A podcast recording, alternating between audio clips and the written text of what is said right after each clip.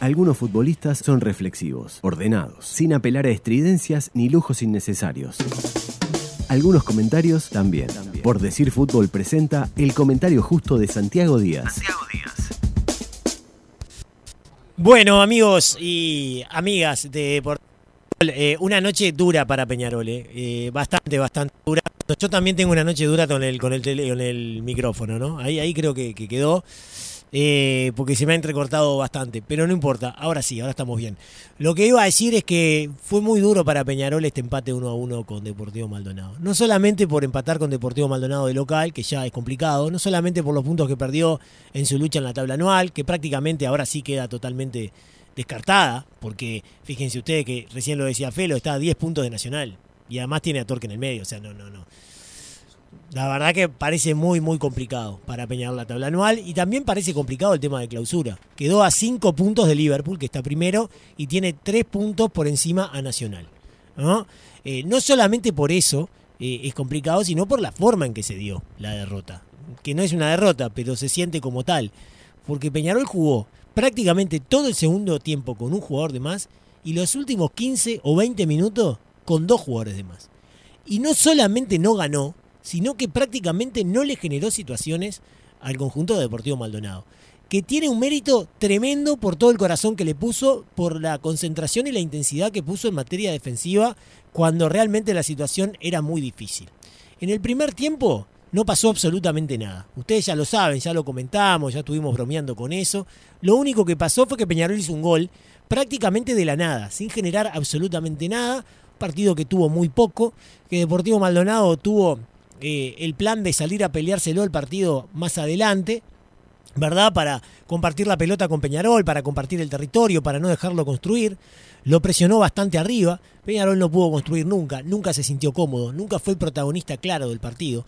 Y sobre el final encuentra una pelota quieta en la que hay un córner desde la izquierda, una peinada en el primer palo, y luego Piquerés la toma en el segundo para asistir en el centro del área al Canario Álvarez. Y Peñarol que se ponía, reitero, sin hacer prácticamente nada, 1 a 0 arriba. Ante un Deportivo Maldonado que había defendido bien, que había presionado bien, pero que tampoco había atacado demasiado. Alguna insinuación de Toledo, su extremo izquierdo, pero poca cosa más, además de alguna pelota quieta que ocasionó también peligro sobre el arco defendido por Dawson. Pero Dawson no tuvo que hacer ninguna atajada a lo largo de esa primera mitad. ¿Qué pasó en el segundo tiempo? Bueno, ya Peñarol estaba con otro talante, mucho más tranquilo porque iba ganando. Y la necesidad era para Deportivo Maldonado. Entonces ya desde ese punto de vista el partido era otro y había cambiado un montón.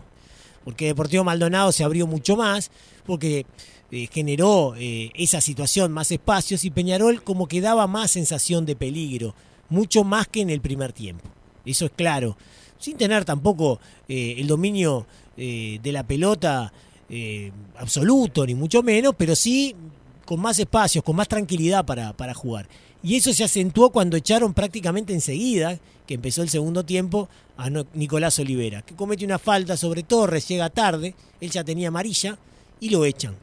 Y la verdad, ahí creo que todos los que estamos acá, los que están en casa escuchando, todo el mundo, los que vieron el partido por televisión, pensaron que el partido se cerraba en favor de Peñarol, porque iba a ser muy difícil para Deportivo Maldonado reaccionar iban perdiendo un a 0 de visitantes contra Peñarol, un jugador de menos, iba a ser muy complicado. Y, la verdad es que cuando eh, fueron pasando los minutos, esa sensación se iba acrecentando, porque Peñarol eh, lo estaba controlando el partido. Deportivo Maldonado le costaba poner el partido en, en la cancha de Peñarol, generar riesgo, pero bueno, en fútbol nunca te podés confiar, nunca, nunca, porque mm, un gol no es diferencia. Y aunque parezca imposible, siempre hay un córner, un tiro libre, una jugada ahí aislada que nadie espera, un error que te termina complicando la vida. Y Peñarol entró en una especie de placidez con el resultado, ¿no? Como que estaba ahí tranquilo con el partido. Y bueno, dicho y hecho, hubo un tiro de esquina en donde hubo un penal que el árbitro no cobró en favor de Deportivo Maldonado, eh, una patada fuerte de Brito sobre Tealde, después de dos manos en el área que no fueron penales, pero inmediatamente hay una infracción de Britos que el árbitro no cobró. Y después hay otra jugada entreverada en el área, en donde el árbitro sanciona una falta que no fue de eh, Formiliano sobre el jugador eh, Facundo Batista. lo convierte en gol eh, Cantera y a los 70 minutos Deportivo Maldonado le empata a Peñarol y genera otra vez un partido totalmente diferente, en donde el cuadro de necesidad cambia, porque ahora vuelve a ser Peñarol, o volvía a ser Peñarol, el que tenía que salir a buscar. Peñarol era el local, el que tenía la necesidad, obviamente, el que, bueno, es el equipo grande, bla, bla, bla, todo lo que ya sabemos. Eh, la tabla, la clausura, todo, todo. Y tenía que salir a buscar este, después de ese empate que nadie esperaba de Deportivo Maldonado, pero que finalmente se dio. Y bueno, no tuvo nunca, nunca, nunca claro de qué manera hacerlo. Nunca. No tuvo nunca claridad. Hubo algunas pelotas quietas. La única manera de inquietar de Peñarol fue a través de la pelota quieta. Así vino el gol y así vinieron la mayor parte de la jugada. Hubo algún remate ahí de Giovanni González que se desvió en el camino y la terminó atajando Lerda. Algún remate peligroso de Piquerés desde afuera del área. Pero poca cosa más. Poca cosa más. Y eso se mantuvo así la escasa eh, capacidad de Peñarol para generar peligro, aun cuando Deportivo Maldonado quedó con otro jugador menos tras la expulsión de Rabeca.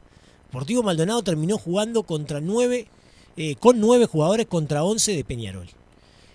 Puso dos líneas de cuatro, a veces una línea de cinco y una, y una línea de tres ahí volantes, buscando la manera de achicar espacios, de poblar con mucha densidad de hombres. Eh, Mm, la, zona central del área para, evitar los embates de Peñarol y Peñarol la verdad nunca tuvo clara la manera de, llegar.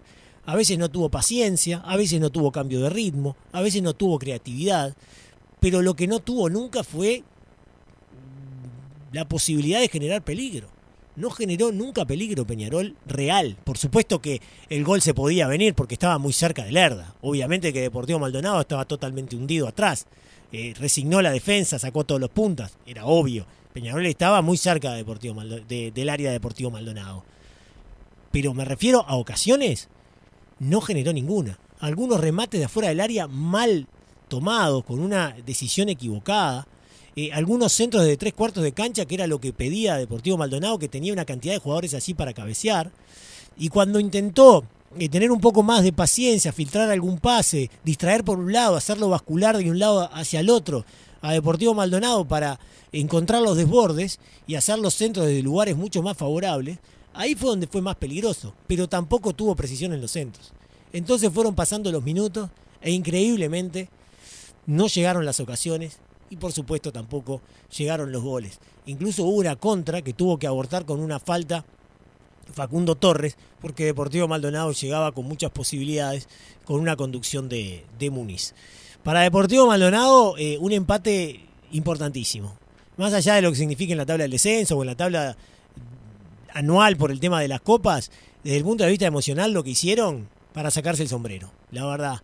Eh, le empataron a un grande de visitante con un jugador de menos. Y después le aguantaron ese empate al mismo grande y también de visitante con dos jugadores de menos.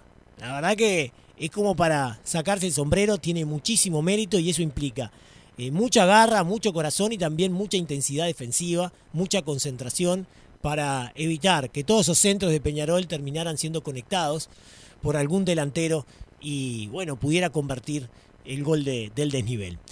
Y bueno, durísimo para Peñarol, la verdad. Eh, yo decía en el final del partido que relató Santi Castro, no, no parece un equipo de la Riera.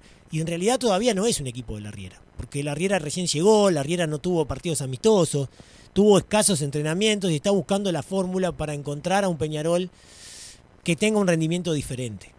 Eh, los equipos de la Riera generalmente son equipos que manejan bien la pelota, ¿verdad? Que encuentran las superioridades, que saben asociarse y que saben encontrar espacios fundamentalmente cuando el equipo tiene dos jugadores de menos. Eso no pasó hoy. Y bueno, habrá que esperar para encontrar el, Peñarol que quiere el entrenador. Seguramente va a llevar un proceso, pero mientras tanto el equipo carbonero se está complicando muchísimo. Y la verdad, las chances, después de este empate que se dio en el campeón del siglo, de pelear el torneo clausura, que es su única puerta rumbo al campeonato uruguayo, son cada vez esas chances más limitadas. El fútbol se escucha distinto. Escucha distinto. Subí la radio.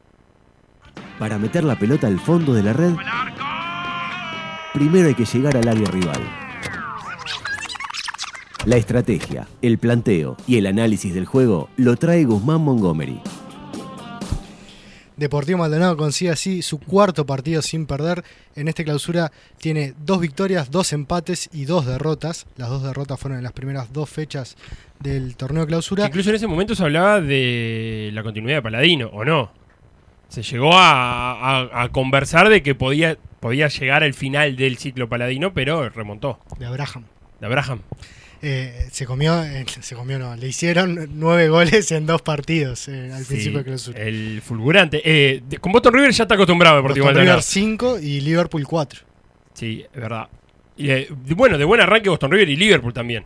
El Fictur un poco lo complicó a Deportivo Maldonado. Liverpool hoy es el líder del torneo clausura con 14 puntos.